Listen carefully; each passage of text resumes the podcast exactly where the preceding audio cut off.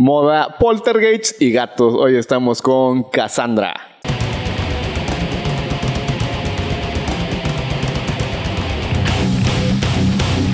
Saludos mortales, hoy en la silla del secuestro tenemos a la glamurosa Romalí o Cassandra o cuántos, cuántos motes más. Son mis dos nombres. Así. Ah, sí, Cassandra Romalí.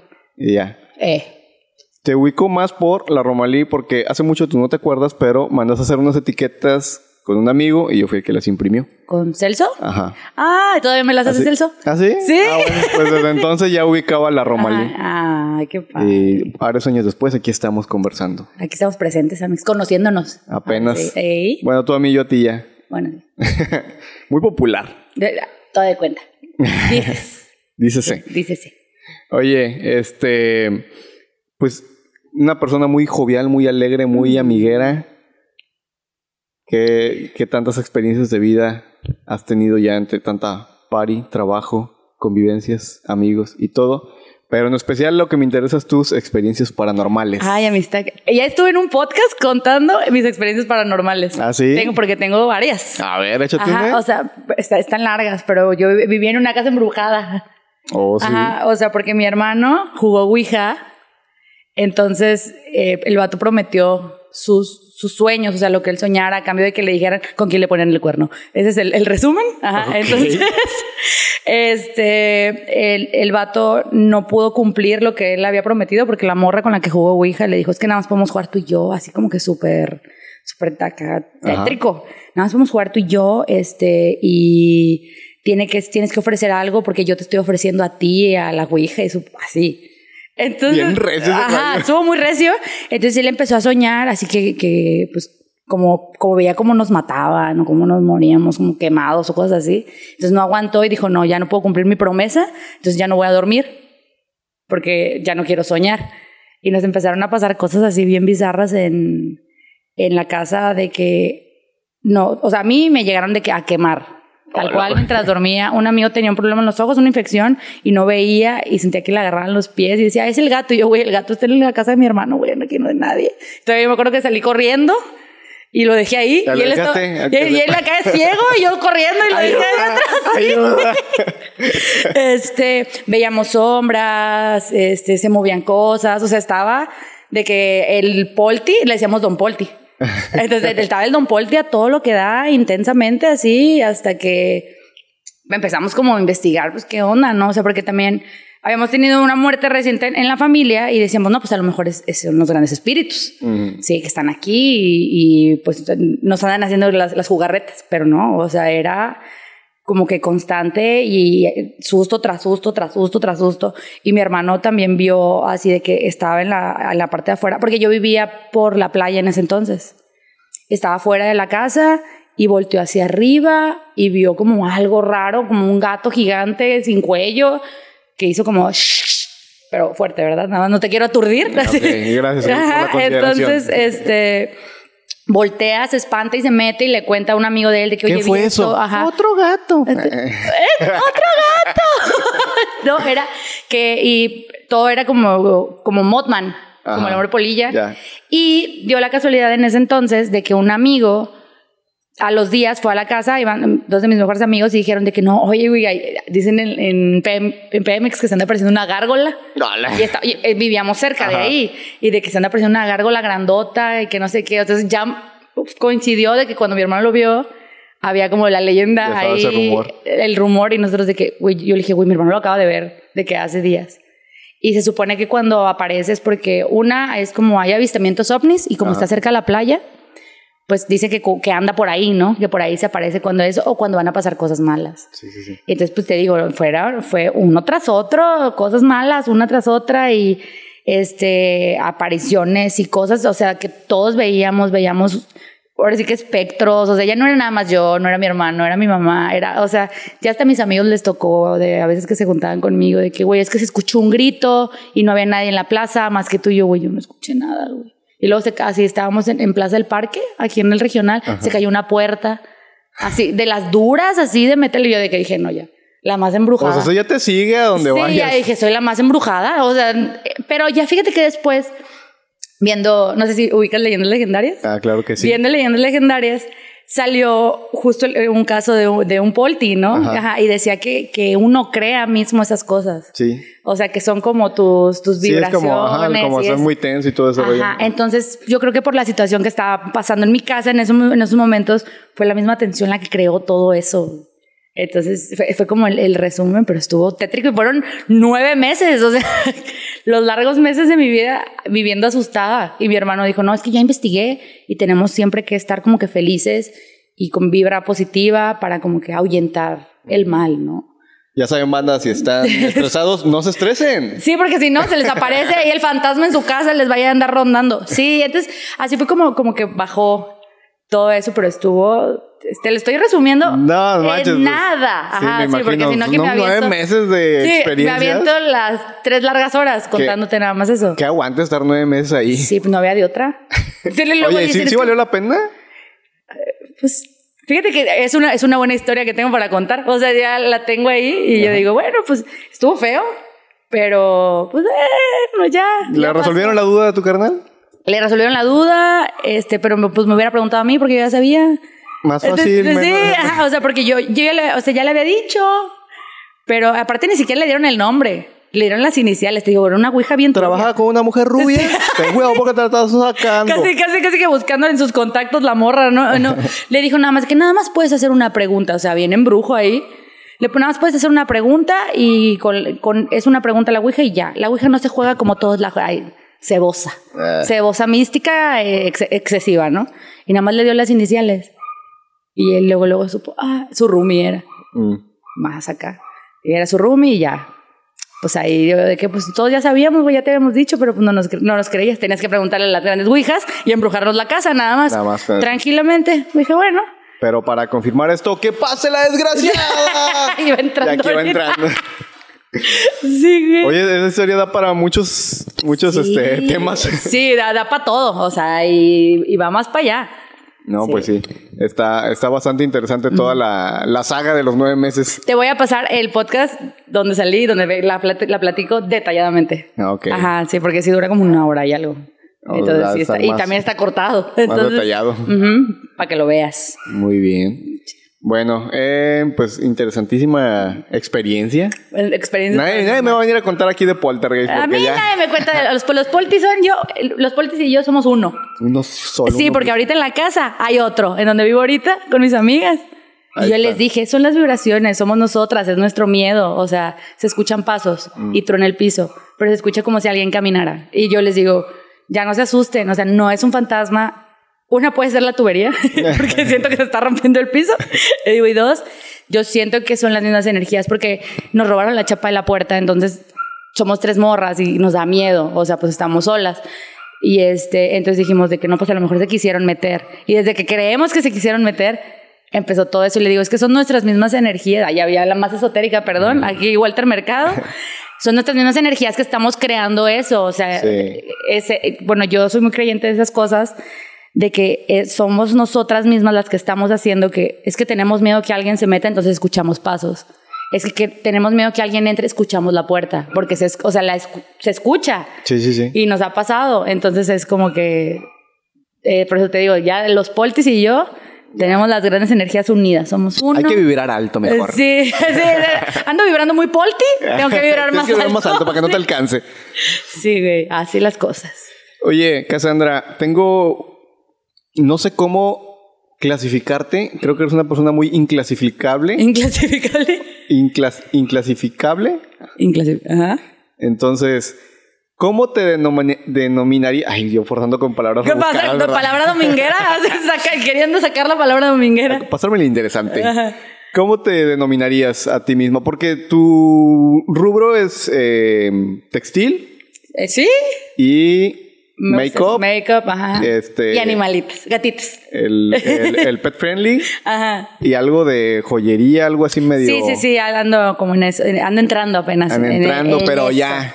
Sí, ya. Ya más para allá que para acá, dirían. Entonces, ¿cómo, cómo te, te podrías tú clasificar? O sea, si te dijeran, Cassandra es y un mote, ¿cuál te pondrías? Casa, ¿qué soy? Bastarda. Ay. Bastarda. sí. Suena potente. no, bizarra. Es que mis amigos siempre decimos, somos bizarros y bastardos. No, es que, no sé, fíjate, o sea, pues yo estudié diseño de modas. Entonces, yo siento que eso abarca mucho.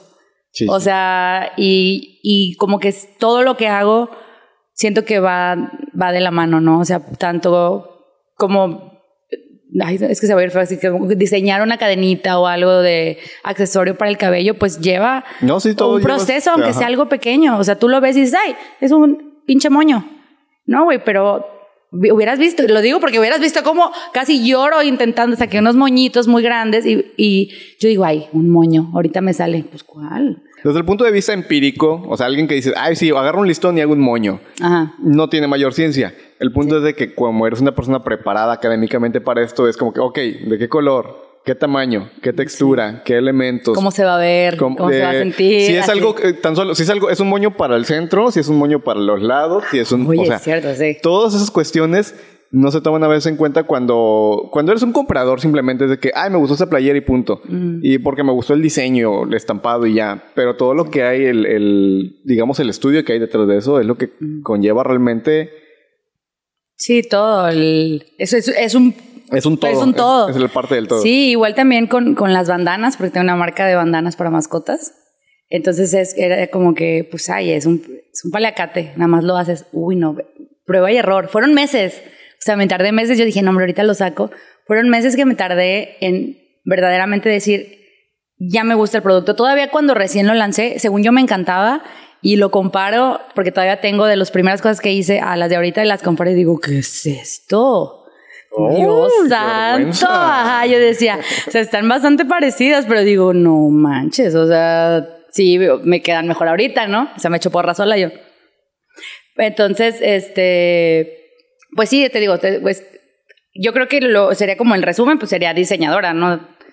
Como fashion. Pues, pues no me considero fashion porque luego dicen, es que soy fashionista, yo no sé nada de moda.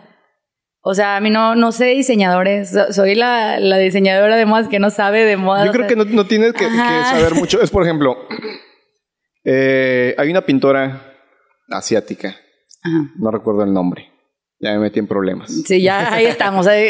no te preocupes, yo no te voy a juzgar. Tiene este, un problema psicológico. Entonces ella está básicamente internada y su terapia es pintar. Y ella no sabe nada de artistas, tendencias ni nada. Ella lo hace porque se estresa. Y ella es considerada una gran artista. Una gran artista. Entonces, yo creo que el, en tu caso, ¿no? Por ejemplo, el fashion es como, es lo que eres, no precisamente que tienes que estar documentado. Es como, ah, yo soy bien cinéfilo porque, porque te consumes mucho cine o porque sabes de cine. Sí, sí, sí.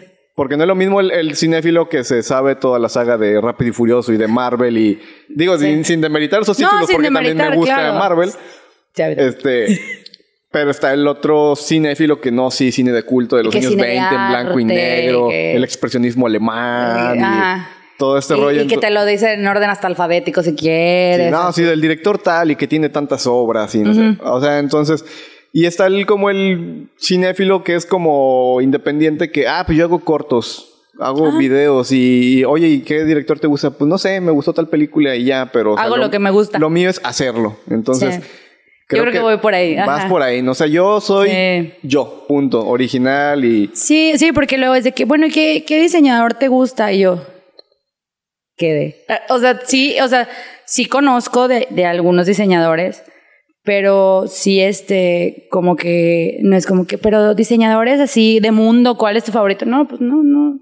Si lo veo, digo, ay, qué padre, pero no es lo que yo consuma, ¿no? O sea. Sí, eso va muy con esta gente blower. Ah, ándale, sí, ajá, exacto. Es de que, pues así, o sea, pues eres diseñadora, pues de marcas, platicamos de no sé qué, y yo, ay, no, güey. O sea. Me gustó. Me, y me lo puse. Ajá, me, me gusta tal, tal cosa, o sea, de ahorita de, o sea, de hecho, de, ponle tú que no sé mucho, pero de, no sé, marcas mexicanas o diseñadores mexicanos, pues a mí me gusta mucho el drag. Entonces hay una diseñadora que es, un diseñador que es drag, que hace drag, entonces es como, no, yo fan de Avies, de lo que hace ella, fan, porque es algo que yo consumo. Sí. No es algo que yo busqué, sino yo estaba viendo este, la más draga, salió y resultó que él hacía los grandes trajes y yo dije yo, más fan, siguiendo la página y así. Y ahí está. Ajá, y otra marca, una de León que se llama Estrés, que también hacen botas, hacen este, tienen como arneses y cosas así, y hacían, hacían ropa. Ahorita no he visto si, si, si hacen ropa todavía, pero era como más para, para hombre. Y también a mí me encantaba esa marca. Y es algo que tengo presente, pero porque me gustó y se me quedó grabado, ¿no? Porque voy a estudiar, los, hacer los grandes estudios de las marcas mexicanas y de las marcas de no sé dónde. No, güey. ¿no? Sí, le- se le pierde un poco el gusto a algo cuando ya lo tomas demasiado clavado, ¿no? O sea, como Sí. demasiado académico, es tener que estudiar y aprenderte y todo eso. O sea, no, o sea, disfrútalo. Y decir, no puedo platicar con nadie porque o me va a cuestionar. O sea, como los memes, ¿no? De que, ay, no, pues es que a mí me gusta Star Wars. A ver, dime todas las películas y el nombre de todos los, este, de todos los personajes. No, pues nada más le gustó y ya, tan tan. Pudo disfrutar una película. Oye, con Stormtrooper. Sí, es que me No acuerdo de mi mamá que las ve 30 veces las mismas películas, no se aprenden ni los nombres. Pero le gustan y las es eso, disfruta. o sea, sí, se- o se- sea. de eso se trata, o sea, de algo que te Sí. guste y disfrútalo. Y si te... ¿No tienes fierro viejo que quieras sacar? No, fíjate, se me olvidó.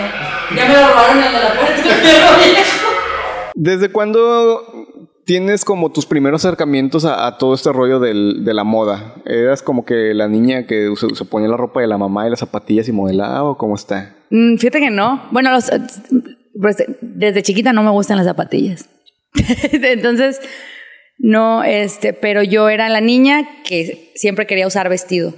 O sea, eso lo tiene mi mamá muy marcado, porque obviamente cuando ya eres, eh, cuando eres niña, pues ya quieres ser grande, ¿no? O sea, de que tienes unos 8 o 9. Entonces, pues ya no quieres usar de que el vestido ampón, quieres traer de que los jeans y la blusita y acá verte muy fashion y la madre. Entonces, yo era de que yo quiero usar vestido.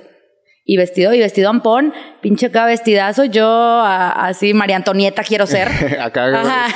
baile de Luis XV, Sí, sí, sí. abanico de Ajá. plumas y todo. Yo llegaba a las, a las fiestas de la primaria en vestido. O sea, yo era de que buscar vestido. es- Eso, eso me, tiene- me, se me queda como muy marcado a mí. O sea, de que yo siempre quería usar vestido y, y mi mamá, pues sí, o sea, ella me, me avalaba. Y decía, las demás niñas usan otra ropa, pero a mí no me importa. O sea, era como que pues, bicho raro, pero me vale, ¿no? Así, yo quiero andar en los grandes vestidos con, con sombrero combinado. Porque es ridícula. sí, porque ves que las niñas chiquitas, las Sí, que sí, sí. el sombrerito y el vestidito. No, yo era acá vestido. Y, y a veces venían con, con sombrero yo también quiero el sombrero. Y calzón de pone- abajo así, bombache sí, y todo. reina del calzón de Holanda, bombacha hasta acá. No. Aparte luego era, y a la fecha todavía soy de que tengo que usar vestidos y yo quiero una crinolina. No sé, tengo ese, ajá, de que quiero poquita crinolina a las costureras, así como que para que se vea como más esponjadito, ¿no? O sea, que no se vea agachado. tengo, tengo eso muy marcado y creo que fue para mí mis, mis acercamientos. Y me acuerdo, también me acuerdo que veía que era, creo que Aventuras en el Tiempo. Ajá, sí, de que yo veía los grandes ovnis de Belinda y yo decía, yo quiero eso, ¿dónde consigo eso- esa ropa? Y me hacía dibujitos, según yo, porque los iba a mandar a hacer. Ah. Eh, No pasaban del dibujo. A veces mi mamá, si yo me acuerdo que quería un pantalón que era fa- que se usó un tiempo, que era el pantalón, falda Ajá, sí pantalón. me acuerdo de eso. Ajá, entonces yo era de que pues no lo consigo y yo mi mamá de que no, pues te lo mando a hacer. Y me mandó a hacer los grandes trajes, falda, pantalón, con blusa que combinara y todo. Y yo creo que de ahí, o sea, porque luego dicen así como, no, pues yo le hacía ropa a mis Barbies, yo no sé qué, yo no, pues yo nomás hacía dibujitos y me mandaba a hacer mi falda, pantalón y usaba vestidos hasta ya bien vieja, ya cuando me dijeron ya, ya no te quedan, o sea, ya no hay ni de tu talla, hermana, ya. Aparte siempre he sido niña grande, entonces sí era como que, ya mija, tienes que, tienes que variar. Ay, aparte también usaba chongos postizos.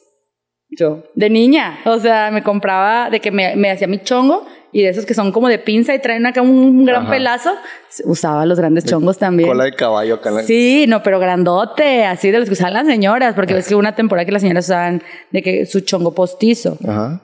Yo era esa niña de los grandes chongos postizos. Sí, así. Era Eh, todo un agasajo verte en infancia. o una burla, no sé, pero sí, o sea, me hacía dos chonguitos y traía mis dos postizos en, lo- mis dos postizos en los lados. Así. como Chung-Li. Sí, no, acá largotes en, en Sailor Moon. Ah, ya. Pero era por- porque a quién me quería parecer. Yo creo que a Belinda, yo siempre am- amando, siempre ahí en las grandes novelas, porque fueron las primeras novelas, mi mamá no me dejaba ver novelas, entonces me dejó ver una y yo, yo quiero ser ella. Novelas para niños. Para niños, ajá, para niños. Sí, porque primero quería ser Mimi de Digimon. Y me acuerdo que me puse un vestido de una cuerda tamaulipeca y yo no me lo quería quitar porque yo decía, yo soy ella y me, me pongo un sombrero. Así te lo juro, para salir a jugar todas las tardes yo me lo ponía. Entonces, siempre he tenido como la, la cosquillita, la, la cosquillita de andar viendo qué ponerme y tengo fotos así de que labios labios de que negros plateados, bien morra, con mi mamá siempre me ha hecho peinados con churritos, así muy noventas. Ajá. Y pantalones brillosos y blusas brillosas, cosas de esas. Así, Qué, qué entonces. qué chido el... eh, no, o sea, la neta, por ejemplo, yo ahorita que estás diciendo eso sí me acuerdo de algunas cosas que a mí me gustaban de, de niño en cuanto a ropa, que no sé, tan solo es de como que traer una máscara de superhéroe, de luchador en la calle. y Sí. te sentías súper poderoso, no sé, te empoderaba te mucho. acá empoderado, dices. Sí. Sí. Eh, y qué chido, ¿no? Tener esa... De niño haber podido disfrutar todo eso. Porque sí, luego hay Sí. papás muy estrictos o muy reprimentes. Sí, de ¿Sí que... existe la palabra reprimente? Pues yo no soy muy lista, entonces yo te voy a decir que sí. Ok. Represores, creo, ¿no es? Debe ser eso. Sí, ajá, creo que sí. Bueno, que te reprimen, para no, Eso. no errar, ajá. Sí, entonces, pues, qué chido que, que hasta te apoyaban, ¿no? O sea, ah, sí, ¿quieres mi mamá Ahí eh, me aplaude todo ahí. Es, es muy importante el, el- el apoyo de la familia en, todo Sí. esto. Bueno, generalmente todo lo que emprendas en el ámbito académico, cultural, social, deportivo, siempre que la familia esté ahí contigo, puta, ya, llévalas de ganar. Sí, sí, yo, no, yo creo que si no fuera por, por mis papás, yo creo que ya hubiera colgado la toalla muchas veces. O sea, mi mamá, mis papás siempre son de que no, dale, que tiene que no salga, que tiene que no salga, pues aquí estás, nadie te está corriendo de la casa, aquí estamos. O sea, y yo, bueno, está bien. Aquí ¿Sale seguimos. o no sale? Aquí seguimos, ahí vamos. Perfecto. Ajá. Oye, bueno, entonces eh, tenemos ya toda esta línea de antecedentes eh, infantiles Sí. y pues como influencias de Belinda, Ay, cultura fan, noventera, pero- cultura noventera, sí. La, la- Es Club Seven también, la más fan. el, el, el rollo de los noventas es una época que eh, muy extraña, no sé si la amo o la odio. Fíjate que yo no fui muy noventas, o sea, de, de que como las Spice Girls, este, OV7, Cava, todos ellos no me gustaban. O sea, no sé por qué no los escuchaba, o sea, no era como, ay, no me gustan, pero como que yo siento que yo no lo viví. Me pasó algo similar porque, eh, bueno, o sea, los 90 yo los vi muy niño. Mi hermana es mayor que yo y tengo referencias por revistas de ella o por lo que Sí. ella consumía, que sí, como que ubico este, ese tipo de bandas. ¿De qué año eres? Del, del 88. ah, ok, yo soy del 91. Ajá. Ok. Sí. Me veo más vieja, ¿verdad? De tu cara de 91. No. La más acabada. No, creí que Es que estás desvelada, Mix, es por eso. debe ser por eso. Ajá. Este. ¿Qué está hablando? De los noventas, que Ok, sientes sí, de- que de no los lo 90. No, no, siento, no, a veces no sé si, si me gustan mucho o se me hacen bien ridículos porque había cosas muy experimentales. Siento, Sí, de sí, repente sí. era como que la tendencia, creo que era el rollo como que ya vamos para el 2000, ya estamos en el futuro, este, hay que usar Sí. ropa cromada y plateada y todo es cromo y cosas así. Sí, Entonces, sí, todo es brillante y- Ajá, y, entonces había- glitter y los, y los churritos, así. había una- unas ondas experimentales ahí muy, muy raras y algunas estaban muy chidas y otras como que no y, tanto. y están entonces- volviendo, ¿sabes? Sí, sí, Ahorita sí están he visto. Están volviendo, pero están volviendo, pero como están volviendo, está bien dicho. Sí, están ¿Sí? volviendo. Ah, están pero un poco como- más estilizadas. Más estilizado es lo que iba a decir, sí, está más estilizado, como que sí, está regresando poco a poco, pero ya no tan intenso como en el labial el de la línea negra y el labial brilloso en medio, ¿verdad? O sea, y la ceja de raya. Sí, van este, como que mira, de los 90 esto sí estuvo chido, esto Sí. no, vamos a retomar nada más unos detalles. Unas cositas. Oye, eh, bueno, estudiaste la carrera de diseño de Diseño modas. de modas. Ajá. Este, ¿cuánto tiempo, digamos, que llevas dedicándote mm, profesionalmente? O sea, A ver, es que... 10 años, yo creo. 10 años Ajá. aproximadamente. Eh, bueno, no, no. A ver, no. ¿De qué edad? Salí de los 21 de la carrera. Y tengo 29. ¿8? Ajá, 8. Ok. Ajá. Algo así como en, en- en una línea de tiempo, en resumido, este, ¿cuáles han sido tus, tus trabajos? ¿Has trabajado para marcas o empresas o siempre has estado independiente? Eh, eh, no, en mis prácticas trabajé para una marca, para dos diseñadores. ¿Eran dos? Sí, para dos diseñadores en el DF. Uno se llama Rafa Cuevas y el otro José Luis. Uy. Pero la marca se llamaba Etre. De hecho, estuvo en Project Runway México y fue segundo lugar, algo así. ¿Mm? ¿Pesadito? Chidito, ajá. Fue, fue después de que estuvimos nosotros, pero estuve con, en- trabajando ahí, pues de interna, de esclava. Pero estuvo padre. O sea, Es, es que es necesario. El, Sí. el que te esclavicen no es, no es justo, pero es Sí, necesario. sí, porque te curte mucho. te, te curte y ves las cosas. Entonces estuve ahí y después, este, para marcas, yo saliendo de la carrera quise lanzar la marca, lo de la Romali. Y como que, pues obviamente estaba morra, tenía 21 años. No lo hice bien, o sea, no lo planeé. Nada, los nada 21 te quieres comer el mundo Sí, no. y dices, voy a hacer esto y voy a Sí. reventar. Me pegó, sí, poquito, o sea, me pegó bonito, o sea, la gente lo recibió muy padre, pero yo no, o sea, no tenía conocimiento de absolutamente nada, o sea, ni de ventas, ni de merca, ni de publicidad, ni, entonces yo creí que lo iba a hacer y mágicamente el mundo me lo iba a comprar. Que todo el Sí. mundo te iba a conocer. Exactamente. Dale like a mi página. O sea, sí, denle like y ya. Entonces, sí fue como que no lo supe manejar, la seguí forzando, me, me fue pegando poco a poco, este, pero realmente yo siento que no me, no me dediqué al 100, o sea, no voy a echar mentiras de yo la ando partiendo de, no, bien huevona, bien huevona y, ay, pues, pues lo subo y si me piden, pues chingón, o sea, y pues no, realmente si quieres algo hay que trabajarlo todos los días y darle y darle y darle hasta que pegue. Y no te va a pegar tal vez en un año, ni en dos, ni en tres, así, pero pues en algún momento va a dar fruto. Entonces, seguí yo con eso y después entré a trabajar. ¿Dónde trabajé? Yo recuerdo que trabajé. Ah, me fui al DF. Fui al DF, entré a trabajar a una tienda que se llama Bizance, en, eh, allá en, Polanco, que es de telas, pero era como que me lo habían vendido como, es que es como, pues, cotorreo telas, este, muy finas y esto y el otro, y tú vas a ayudarnos con los diseños porque luego vienen novias, o vienen damas, o vienen esto y vienen el otro. No, no, no. Un mes duré. O sea, yo dije, ay, no. O sea, como que fui a probar el sueño de, el sueño de Feño, el sueño CDMX, y no me gustó. No, no me trataron chido tampoco. Era así como que tú no vas a lograr hacer nunca nada en la vida, así yo. Y yo, sí, ma, nunca voy a ser nadie. Así como que... Tampoco quiero hacer nada. Sí, no me importa. Personas como tú nunca van a llegar a nada. Y yo, ah, fíjate. Así me decía la, la que era como la encargada. Y yo así como que... Porque el, el dueño me decía, no, la muchacha tiene talento, que no sé qué. Y ella como que se enojaba, como que no le gustaba eso. Este, y yo así como que dije, ay, bueno, ya. Me salí, este, me regresé a Tampico. Y aquí eh, estuve como un tiempo.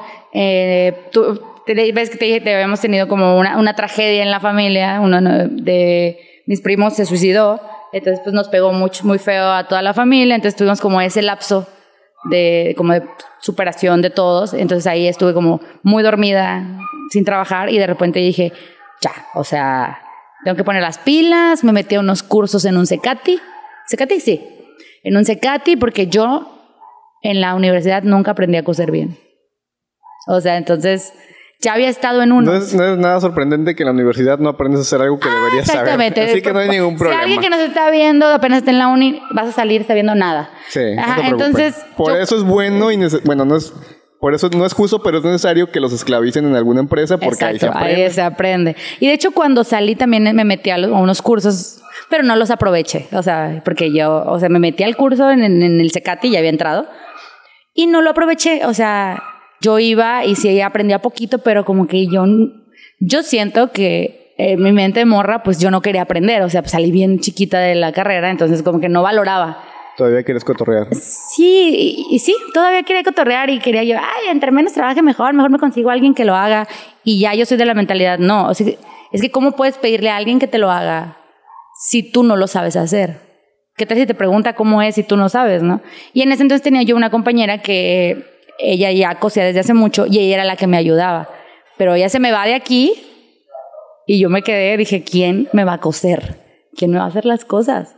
Dije, no manches, no, o sea, tengo que aplicarme y hacerlo yo. Entonces me te digo, ya, después de, de, los grandes sucesos me metí a la escuela y estaba yo dedicada al 100 de que voy a eh, trabajo, de, voy a entrar a la escuela temprano, al Cecati me metí, todavía hambriada, me metí a dos Cecatis, uno en Madero, uno en Tampico, en la mañana y en la tarde, aprender dos cosas. Este, y decía. Intensa la morra. Sí, o sea, de repente huevona, de repente intensa, así soy. Y este, y de que voy a aprender esto y el otro, y me voy a poner a hacer las cosas yo, porque se tienen que hacer. Y empecé como un poquito a levantar un poquito otra vez la marca. Leve. Y estando yo en la escuela, del otro secate de Tampico me salí, porque ay, me trataron muy feo. Porque la, la maestra me decía, ¿tú qué haces aquí si tú ya estudiaste? Se supone que tú ya tienes que saber. Y dije, ay, no, ya ya estoy cansada de que la gente me trate mal. Entonces dije, ay, nos vemos con permiso, buenas noches, me quedé en el otro. Y estando ahí, ya, ya llevaba como tres cursos, yo creo, no recuerdo, dos, tres cursos, y ya tenía los grandes tiempos. Y se acercan a mí y me dicen, oye, es que va a haber, van a abrir una maquiladora en Madero y nos recomendaron contigo, aquí el director de la, del CECATI. Este, nos dicen que tú tienes una licenciatura y que tú estás estudiando y estamos interesados como que en darte tenía yo creo que 24 o, sí, estaba morra, 24, 25, 25 creo, de que, que dejarte tirar encargada de la maquiladora para que nos ayudes, no sé qué, y yo, pues finge que sí sabes. Eh, sí, claro que sí, yo puedo, yo sé. Ajá, y mira, fíjate, da la casualidad que, que, mucho mi rubro era hacer camisas para hombre. O sea, a mí me encanta. Es como, como que las camisas de botones, de manga corta, son mi top y fue lo que me estuvo pegando mucho y yo eso sí lo aprendí sola. O sea, me dieron como una base en el Secati, pero para hacerlas de mujer y las de mujer tienen como, tienen, perdón, tienen como esto que el, que el cuello no lleva como el botoncito, que está como unido. Sí. Y ves que las de hombre traen un, las de hombre traen un botoncito aquí en el cuello. Ajá, Ajá. Entonces, pues buscando tutoriales y con las bases que ya me habían dado en la escuela, empecé a hacer yo camisas. Y fue lo que me, me subió. O sea, como que a los vatos les gustó y dijeron, ah, yo quiero. Y, hacía lo mismo, pero para morras hacía de que crop tops y blusitas. Y era así como que crop top blusita y la camisa para los, para los vatos. Entonces, lo que querían hacer ellos eran uniformes. Entonces yo dije, nah, sí la libro. Ajá, todavía yo acá dije, chingue su madre, sí la libro, sí la libro, sí la libro. Y entonces estuvimos ya en pláticas y me dijeron, no, de que las, nosotros ya, ellas son las señoras, fueron, me presentaron con las señoras que iban a, a estar en la maquiladora, las tenemos aquí este, para que aprendan porque no saben coser. Y yo. Chan, chan. Ajá, y yo de que... Y me dice, no, es que no saben, pero aquí ya las van, ya estamos aquí en el Secati, le está dando clases tal maestra, este, y ya de que están aprendiendo a hacer overall, le están aprendiendo. Y dije, ah, pues me las van a dejar ya sabiendo todo y yo nada más voy a tener que llegar, sentarme y revisar, ¿no? Y no. No, claro que no. O sea, les dieron un curso de, nada de tiempo. Obviamente no tenían las bases. Es que se enfocaron más en hacer, haz de cuenta que es el patrón, o sea, la, base de la ropa se hace en papel. El patrón no importa, o sea, bueno, sí importa, es, es básico, pero si lo que querían ellas, lo que querían ellos era una maquila, tenían que hacer que las personas cosieran y cosieran rápido los patrones hasta se compran, hasta vas y, o sea, es, la, es una parte muy difícil y es un trabajo muy bien pagado porque es, muy, es caro hacer un patrón y que quede. Entonces, este, pero pues se podía conseguir, ¿no? O sea, era lo de menos. Y, es, y entonces les enseñaron a ellas más a patronar que a coser, que porque la maestra decía, es que si no saben patronar, no saben coser. Y yo, sí, pero en una maquila hay gente que nada más aprende una función. Tu función es coser la bastilla y tú solo vas a aprender a hacer bastilla. Y de eso trata la maquila, o sea, la producción es más es rápido. y que seas un máster en lo que eh, haces. Y ocupas, y para ser un máster no puedes abarcar tanto. Entonces, pues fue ahí como que hubo error, hubo el, el, errorcillo, pero ya entramos a trabajar y ellas me dicen, es que no, pues de verdad no sabemos. Y yo les dije, pues yo les enseño. Y nos tenían en la maquila ya trabajando, no teníamos, teníamos las máquinas, pero no teníamos tela, no teníamos hilos tenemos ni agujas. O sea, fue así como que yo dije, ¿qué está pasando? O sea, porque como que era el proyecto nuevo y yo de que, pues sí, o sea, hacemos uniformes, pero pues hay que pedir tela. Oye, pues consíguenos este, como precios y todo. Y yo de que, bueno, les voy a conseguir precios de aquí. Digo, pero la verdad, están, o sea, la tela, la tela que manejan aquí, la tela buena, está muy cara. O sea, porque aquí hay tres lugares, Parisina, Modatelas y el el Nuevo, Mundo. Y en el Nuevo Mundo la tela sí está padre, le digo, pero está cara. O sea, entonces, pues allá ustedes, ¿verdad? Y ya fue como que conseguir presupuestos y todo se les hacía caro, todo era demasiado. Y yo, pues, ¿qué quieren? Ajá, o sea, yo dije, bueno, entonces yo dije, bueno, ya me voy a sentar a esperar a que me aprueben algún, este, ¿cómo se dice? De, pues, de los requisitos o, o de los papeles que metí, no me acuerdo, se me olvidó el nombre ahorita, para que ya nos den. Y pues fue como que me llevé tela de mi casa y las empecé a enseñar con cosas, con telas que yo tenía, las enseñé así como que a, a coser lo que yo había aprendido, ¿no? O sea, que vamos a hacer líneas rectas, ahora vamos a hacer esto, ahora vamos a hacer cuellos, ahora vamos a aprender a pegar esto y vamos a, así. Y así estuvimos, así yo me sentía dando clases. Me- más que encargada de maquila me sentía maestra. La maquila se convirtió en escuela. Sí, entonces ya cuando llegó, y, y obviamente nos llegaron pedidos ya después fuertes, y yo, y me decían, es que tiene que ser rápido, y yo se hablé con el que era mi jefe y le dije, es que no me puedes pedir que sea rápido si las señoras no saben coser, le digo, o sea, es lento, la cosa es así. Le digo, si te sacamos el proyecto, sí se logra de que eran de que no sé, mil o trescientas o no sé qué, entonces sí se puede. Porque yo dije, porque ellas están dedicadas y ellas me han dicho, si venimos hasta los sábados, si es necesario, porque sabemos que nosotras no podemos, ¿no? O sea, y pues no queremos como que perder la chamba. Y al principio sí, como que nos dedicamos al 100 así, y luego, y luego dije, no, oye, no es justo, o sea, mejor que ellos se ajusten a nuestros tiempos, no nosotros a los de ellos, porque eso también es un error. Como que darlo todo y luego ni valoran tu trabajo. Entonces Ah, yo, su nombre. sí, Eh, cuando acabemos te voy a platicar dónde trabajo. Ah, bueno. Sí, o sea, lo das todo. Entonces yo, yo fue algo que, que yo dije, es que yo lo estoy dando todo y estamos viniendo hasta los sábados, estamos cerrando hasta tarde.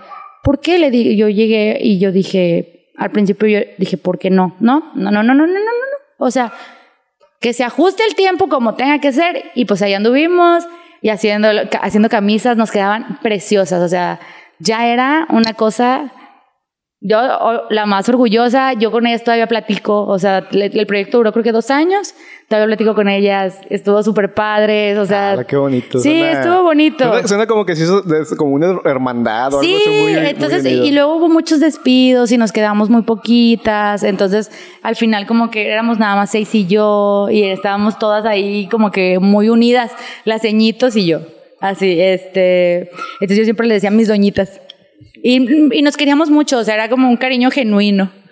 Y, este, y cuando yo me enojaba se asustaban porque yo era, era de que sabían que cuando yo me enojaba era porque ya, porque pues también luego se peleaban entre ellas, entonces yo me enojaba cuando, cuando ellas se peleaban y yo gritaba de que ya, pero de que yo grito bien fuerte.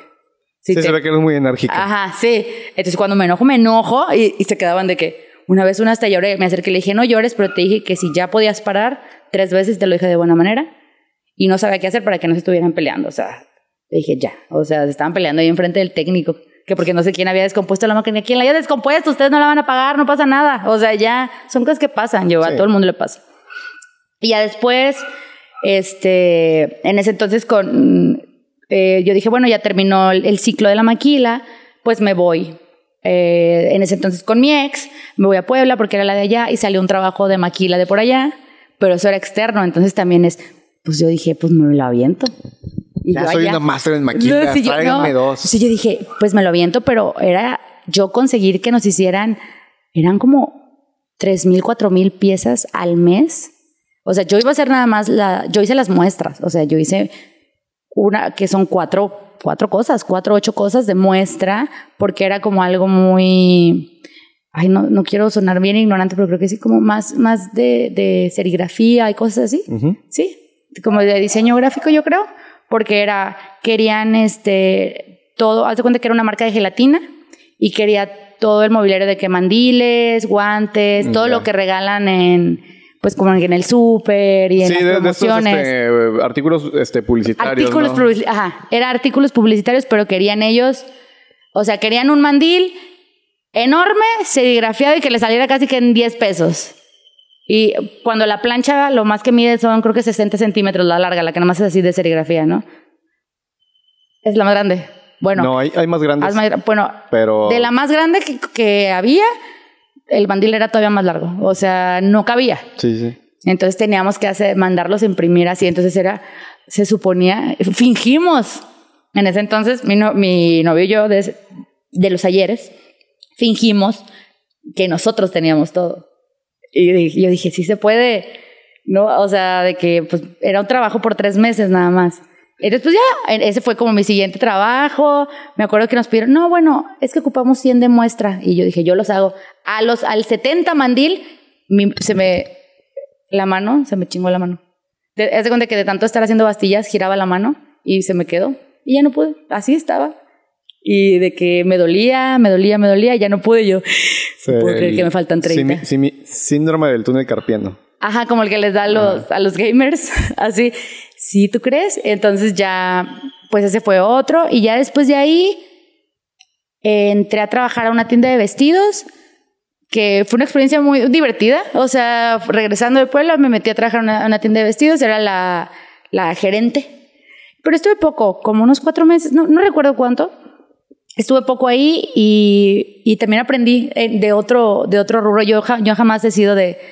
Ves que digo que me gustan los vestidos, pero jamás he sido de hacer los grandes vestidos de... Nada más que, que me los hagan. Ah, sí, sí. No, es que es un... Yo siento que es un arte, la verdad. Entonces, yo no, no es mi rubro.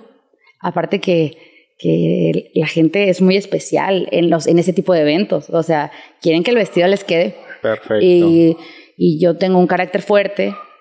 Entonces fue una de las situaciones que pasaba también ahí en... Que sí te queda bien, ya te dije, ya llévate. No, es que la gente siempre va como con mucha prisa y con mucho no sé qué. Y luego me acuerdo que me querían agarrar la agenda porque decían que era mentira, que yo tenía, que yo tenía citas. Y yo dije, entonces yo, yo empecé siendo la más buena. Yo así, sí, de que, ay, sí, buenos días, pásale, bienvenida, ¿qué se te ofrece? No sé qué. Ella es fulanita, ella te va a atender y no sé qué, porque pues yo se supone que yo estaba detrás del mostrador, pero yo también ahí tuve que entrenar a las niñas para enseñarlas a levantar bastillas, enseñarlas a agarrar, a agarrar los vestidos, así. O sea, las enseñé a coser todo a mano. Sí. Las enseñé a coser a mano a las que estaban ahí porque eran chavitas de 18, 19, 20 que eran sus trabajos de verano. Sí, entonces, pues la verdad como mujer son cosas que te sirven, porque siempre de que vas a ir, le agarras tú la bastilla el vestido y como hombre también, o sea, son cosas que uno tiene que saber y yo de que pegar el, botón, sí, que el, se la piedra, que camisa, el pantalón, el, Entonces fue también una experiencia muy padre trabajar ahí. Y les recuerdo a ellas, éramos cuatro también, con mucho cariño. No, éramos cinco, contándome a mí. Este, entonces fue como que ya estuvimos ahí, te digo, todo paz y amor, pero el, trato con la gente, yo tengo muy buen trato con la gente, pero si a mí me haces algo, yo ya, yo tengo dos moods. El mood no pasa nada y el mood chinga a tu madre. O sea, o sea no Te hay... Voy a matar. Sí, no hay, un, no hay un gris. O sea, yo no puedo estar poquito enojada. Entonces, me acuerdo mucho de esa experiencia con la, con la señora, porque era una señora, y me decía de que es que yo, yo sé que no tienes gente. Yo sé, y yo, os está viendo que hay hasta fila, o sea, en un lugar pequeño le digo, tenemos citas. No, no sé qué, no me acuerdo ni qué me gritoneó, y yo de que le pido por favor que me respete, y así de que no. Y, y mira, o sea, estaba mi agenda abierta, pero del día siguiente. Y me dice, mira, ni tienes nada. Y le dije, esa es la de mañana. Ajá, y ella de que, pues a ver, entonces me, me, quiere hacer así y jalar la agenda. Entonces, o sea, quiso poner la mano y jalar la agenda. Entonces yo, le sueltas un machetazo. No, le solté un manazo. o sea, le, agarré yo mi mano con todas mis grandes fuerzas y le pegué. Y con todos tus grandes anillos. Y mis grandes anillos y le, o sea, le, le di un golpe a la mesa y se retumbó, o sea, y le dije, aquí no vas a andar, aquí no vas a andar haciendo eso. Y la señora se quedó así de que yo conozco a la niña, le dije, me vale. O sea, me vale y te comportas, así como si fuera perro. Periodicas en el hocico. Sí, o sea, yo, porque te digo, yo tengo ese, o sea, y toda la gente así como que, allí vas a ver, y le dije, no me importa. O sea, no me importa, no puedes estar pasando aquí, o sea, te lo estoy contando aquí para no, para no, este, ¿cómo se aturdirte, pero me aventé los grandes gritos. O sea, yo dije, dije, no, pues me van a correr. Ahí dije, hay que me corran.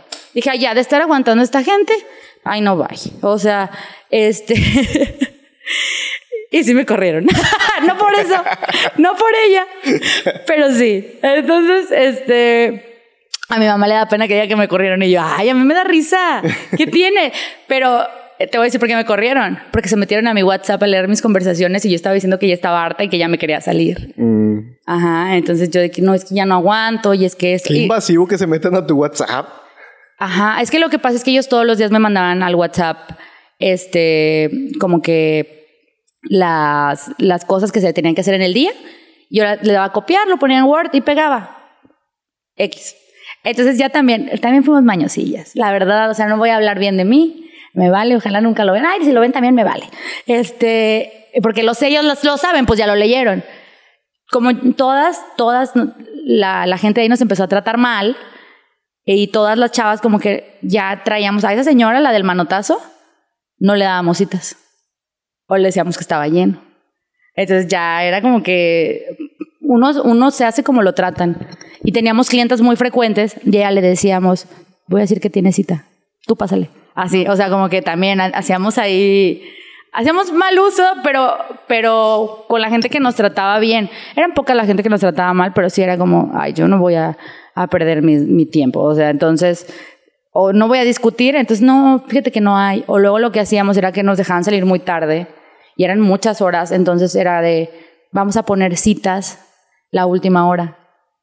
Bueno, eso no lo hacía yo. Eso no fue mi idea, pero yo era la, yo era la gerente. O sea, y yo lo, lo permití, pero también es que ya era mucho. O sea, yo estaba todo el turno y ellas iban medio y medio. Entonces decían, la última media hora poníamos una cita. Ah, no siempre, pero poníamos una cita para que se apartara el, el probador y, no, y la cita no llegaba. Entonces ya nos poníamos a limpiar desde media hora antes porque era, había gente, o sea, cerrábamos, creo que cerrábamos ocho y había gente que se quedaba a veces nueve, nueve y media. O sea, era como que, oye, ya me quiero ir a mi casa. O sea, please, no seas así. O sea, pues ven con más tiempo. De, de, la gente de eso, ¿no? O sea, si sabes que hay un horario. Sí, yo a veces le digo, a veces lo, lo, le digo a mi mamá de que ay, vamos a algún lugar o algo y le digo, mamá, acuérdate que la gente se, se quiere ir. O sea, no hay que como que forzarla porque la gente se quiere. Pero no me digas eso a mí en los, en los bares y en los adentros y esas cosas porque ahí sí. El mesero ya se quiere ir. No, eh, ahí sí como que se me olvida. Se me olvida y yo, vamos a forzarla todavía, apenas son las 12. Ay, ahorita limpian. Yo te ayudo, mira. Sí, entonces, esas fueron como mis, mis experiencias de trabajo. Y ya después de ahí, este, yo me quise dedicar totalmente a, a lo de las bandanas. O sea, empecé, yo dije, yo traigo este proyecto, yo traigo este proyecto aquí en la mente. Yo, todo empezó porque adoptamos un gatito cuando yo estaba en Puebla, ya viejito, o sea, ya estaba grande. Y de que no, vamos, le ponía yo cositas en el cuello. Ahí empecé. Yo tengo muchos gatos. Bueno, mi mamá y yo en, casa de mis papás siempre hay un, hay ahí un, un, gran hervidero. No voy a decir cuántos porque dice que le da vergüenza. este, muchos, todos viven adentro. No los dejamos salir. No, no conocen ellos la calle más que cuando van al veterinario.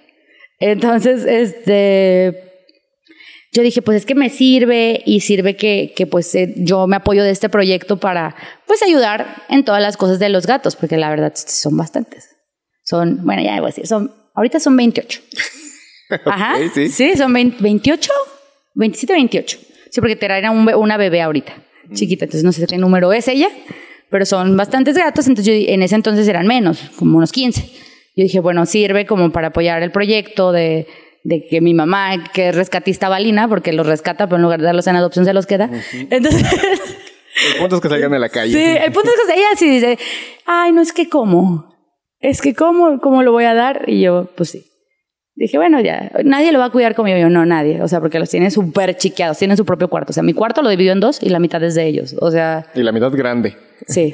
Sí, la mitad les quedó la mitad grande a ellos. ¿eh? Entonces, y yo, ay, yo encantada, yo también amo los gatos.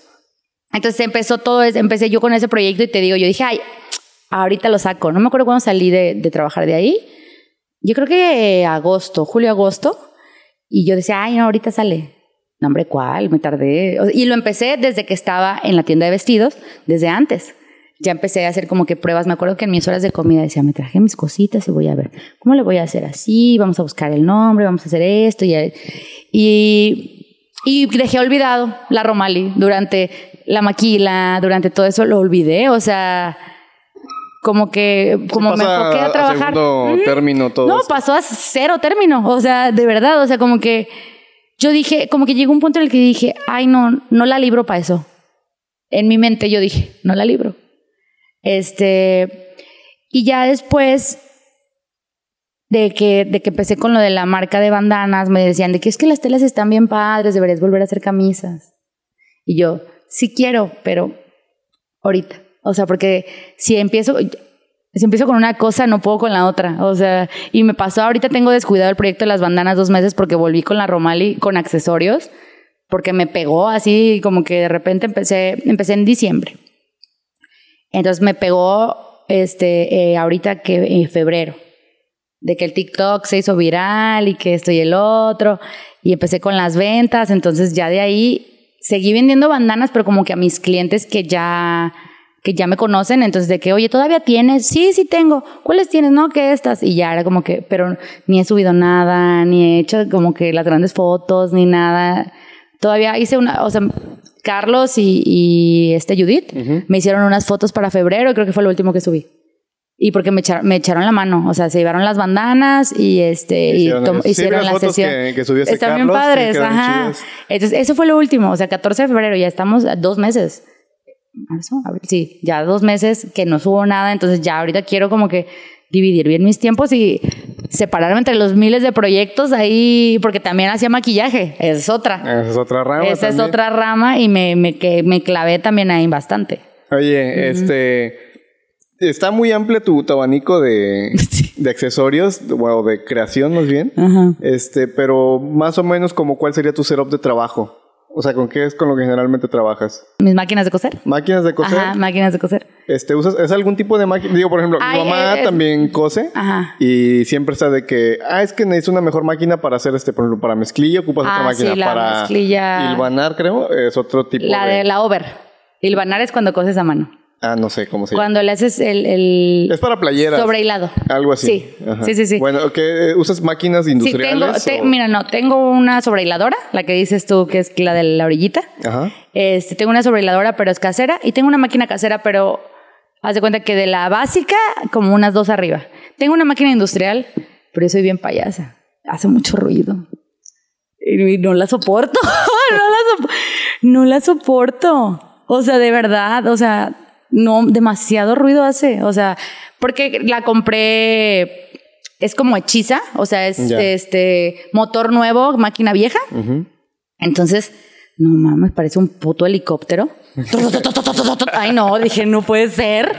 Dije, ay, no, no. Y la tengo ahí, mi mamá. Esa pinche máquina se va a echar a perder. Porque la máquina la usaba cuando te dije, en mi época de que me metí a trabajar y trabajaba también en la casa. Ah, pues en ese entonces también contraté una costurera para que me ayudara, para librarla que la pinche costurera más huevona. Se esperaba que yo estuviera para hacer todo. Yo, no, el punto es que trabajes cuando yo no esté. Pero bueno, era, tenía esa máquina y era cuando le di uso.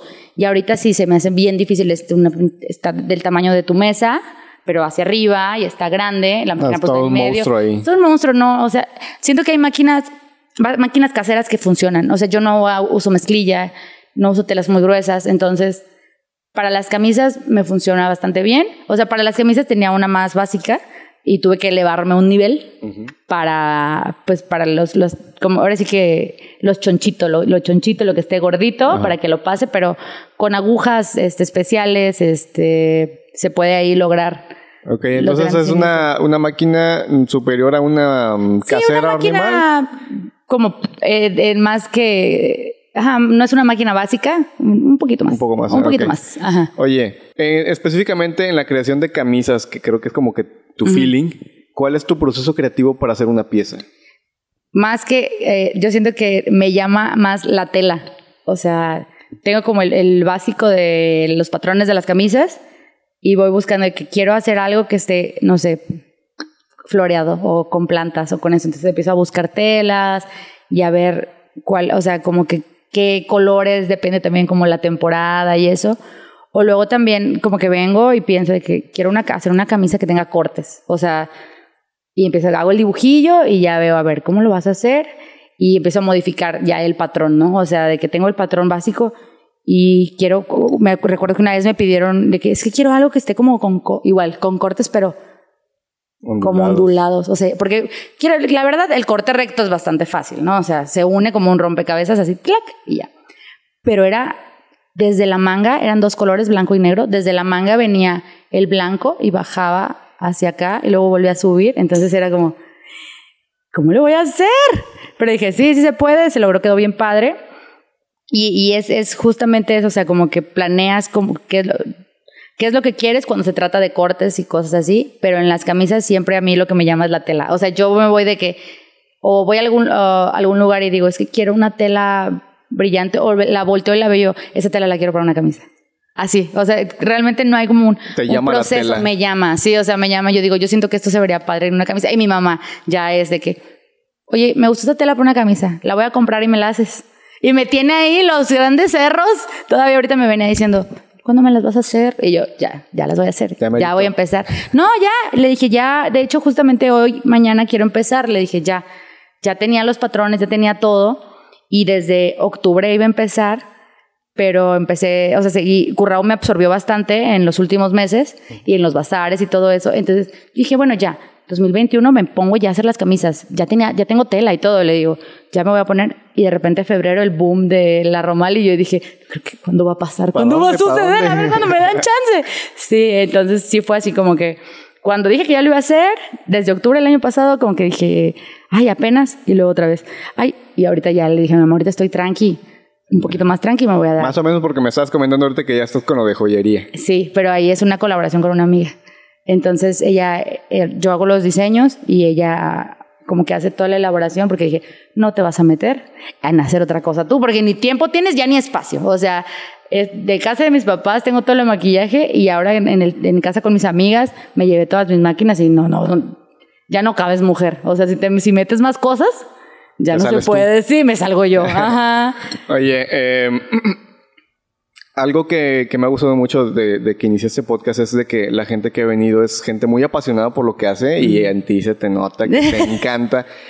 Eh, esa pregunta es sobre qué es lo que te mantiene activa haciendo esto. O sea, ¿qué es lo que te da esa satisfacción como para decir, no tengo tiempo, pero tengo que hacerlo? Ah, yo creo que, no sé, no sé si se va a escuchar como muy Sí, así se va a presumido. escuchar. Así se va a escuchar. ¿Sí se va a escuchar? Sí. Ok, pero me encanta ver que a la gente le guste lo que hago. O sea, Ah, me no, da... no suena presumido. No Está suena, chido. ajá, está chido yo. Me gusta, o sea, que me digan, ay, no mames, está bien padre. Para mí es como, "Ay, yo lo hice, así, sí, o sea, a mí se me ocurrió.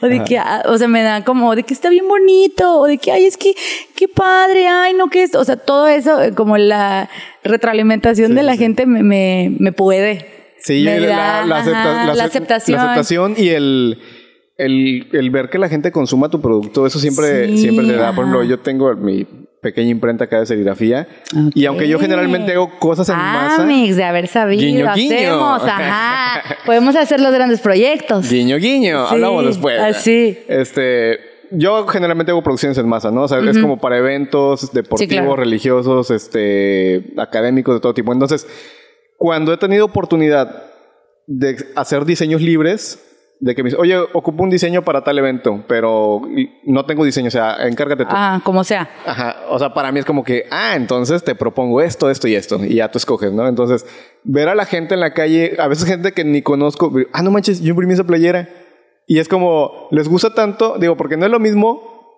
a que traigas la playera de tal partido porque no traes Sí. otra que ponerte, Sí, sí. A que dices, ah, pues voy a ir, pues no sé, voy a ir al cine o voy a ir a comer con mis amigos, y he visto diseños impresos míos que sí los portan como, Como más que- casual. Ajá, como, que, esta me gusta. Sí, entonces, ah, se siente chido que digan, Sí, que valoren tu trabajo. sí. Eso y es bastante. En, en- bueno, yo como fotógrafo también he ido a casas de, de- No, no me ha pasado mucho, pero por lo menos dos veces sí me ha pasado de que llego a casa de algún amigo que le tomé fotos de su embarazo, bueno, su esposa, ¿no? De su embarazo, de novios. El embarazado, ¿no? Pues, pues ya ves que dicen, nos embarazamos. Ya es- Ah, bueno, sí, nos embarazamos. ok. Este, y ver la foto impresa, ya en marco y todo, se siente chido. O en, en las cuestiones de diseño, que hagas un... Cualquier diseño que hagas, y ya que lo veas impreso por la calle, se siente chido. Como que lo ves y dices, eso es mío. Así como que, ay, eso es mío. Ay, Sí, no, y sí. te hablo desde un punto de vista como más laboral. Ahora imagínate que de un punto de vista artístico, un pintor o Bueno, verdad. escultor. Saludos a Lalo. Ahí está la maceta. Los grandes saludos, dices. Sí, es, Entonces sí, sí está muy chido. O sea, sí ver, como que ver tu la- trabajo en, otros lados, ¿no? Sí. Está padre. Sí, Está- yo, yo, hasta cuando veía que se robaban mis videos de TikTok para subir, para, para vender lo mismo que yo había hecho, hasta me, me daba gusto. O sea, sí, Sí, es es, que- que... era como que, ay, pues, o sea, les gustó lo que hice y ahí lo descargaron y lo subieron. Dijeron, ah, mira. Es que está Ajá. chido, o sea, la, mucha banda se, se queja y se enoja y todo eso, pero mira, Ajá. para empezar, una vez que subes algo a internet es de dominio público. Sí, sí, sí. Que por si la gente no lo sabe, Facebook tiene los derechos de autor de todo lo que publicas que sea original. Ay. Así que Facebook tiene toda la libertad de tomar. Facebook es nuestro dueño. así. Sí. Los grandes somos dueños. somos Pues- este, esclavos de Mark Zuckerberg, este, Jeff Bezos y todos los Illuminati, De todos esos. Los que dijo él, a esos. Más los otros. Ajá. Este, pero sí. eh.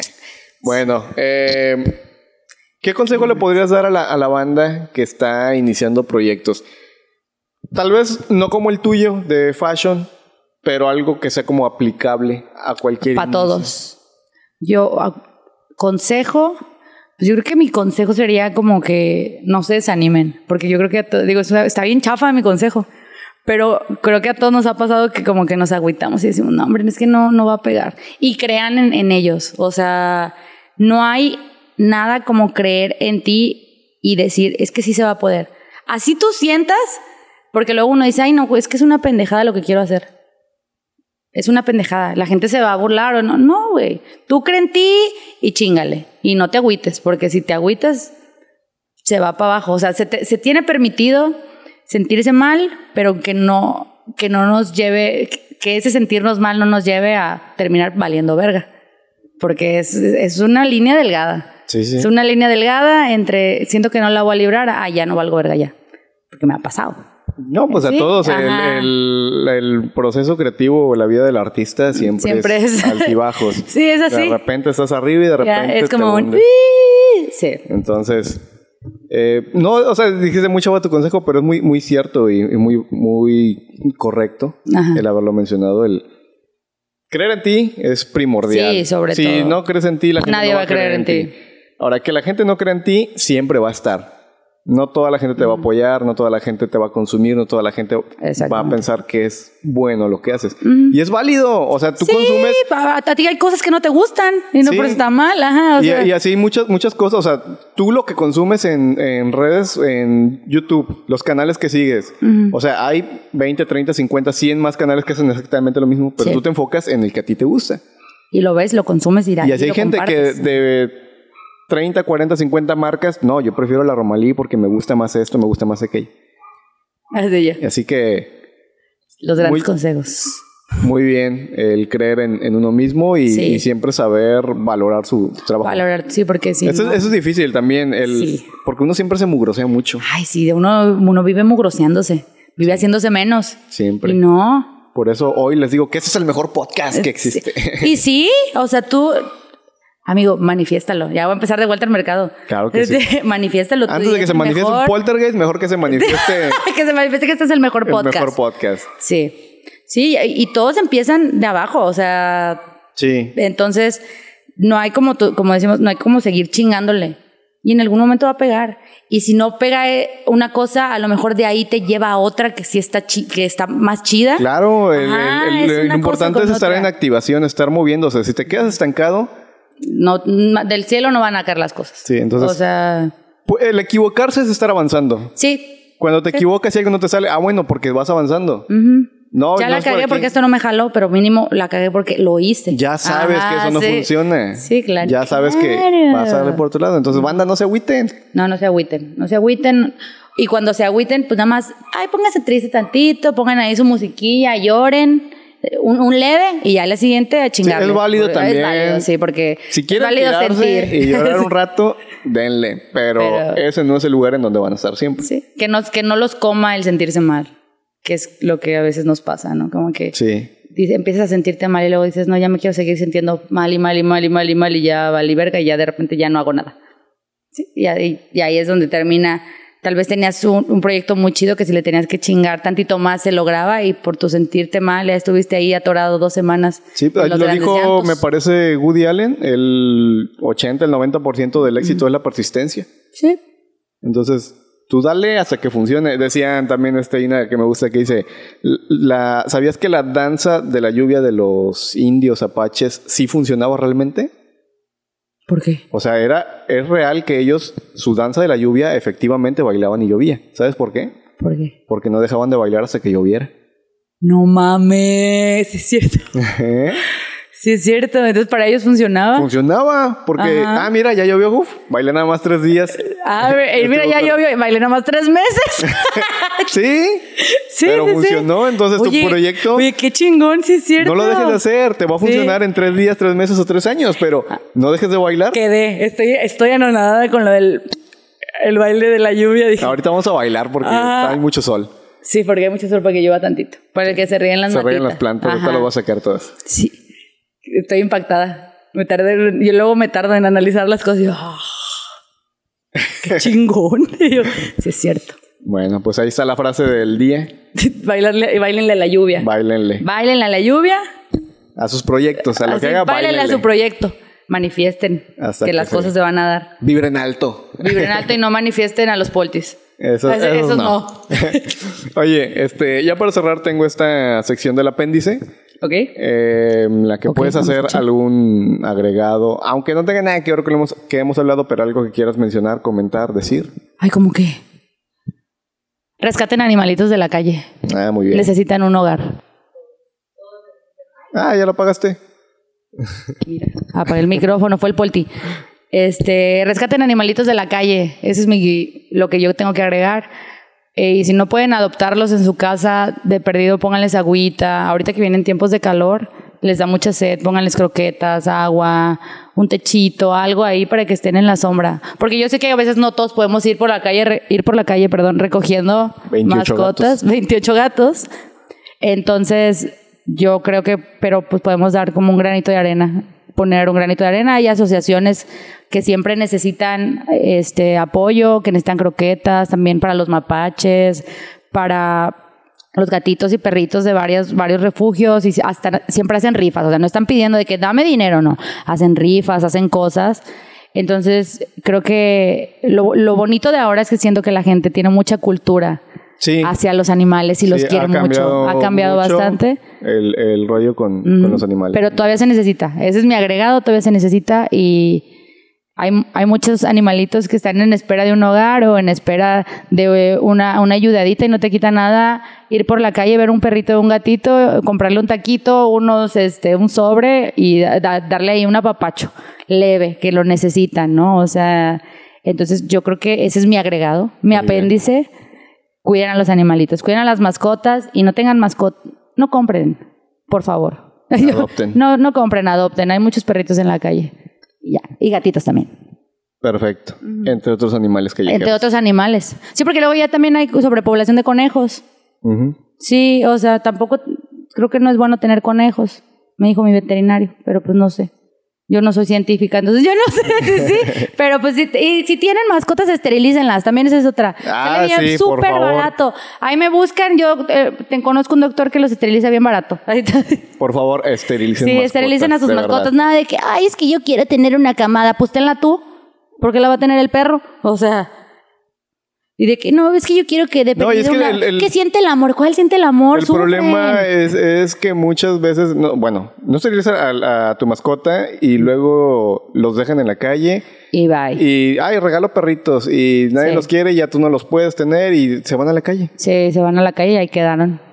Rip. O sea, entonces sí, esterilicen a sus mascotas. Bueno, ya saben el consejo del día, así que recuerden seguirnos en Y- nuestras redes. Hagan la- a mis grandes redes. Ahí voy a poner una porque vienen todas. Ah, bueno, Bueno, es LA-ROMALY-Romali y arroba Cassandra Romali, con C y doble S. perfecto. ¿Saben qué? En la Ajá. caja de comentarios se quedan las... Ah, bueno, ah, bueno, entonces la otra es ¿Las Currao? Currao y la otra es el make-up donde hago Ok. maquillaje. Ahí en la caja de comentarios van a Sí, estar las redes. Y recuerden que los capítulos están en Spotify y en YouTube. Y... Llame ya. Llame todo. ya.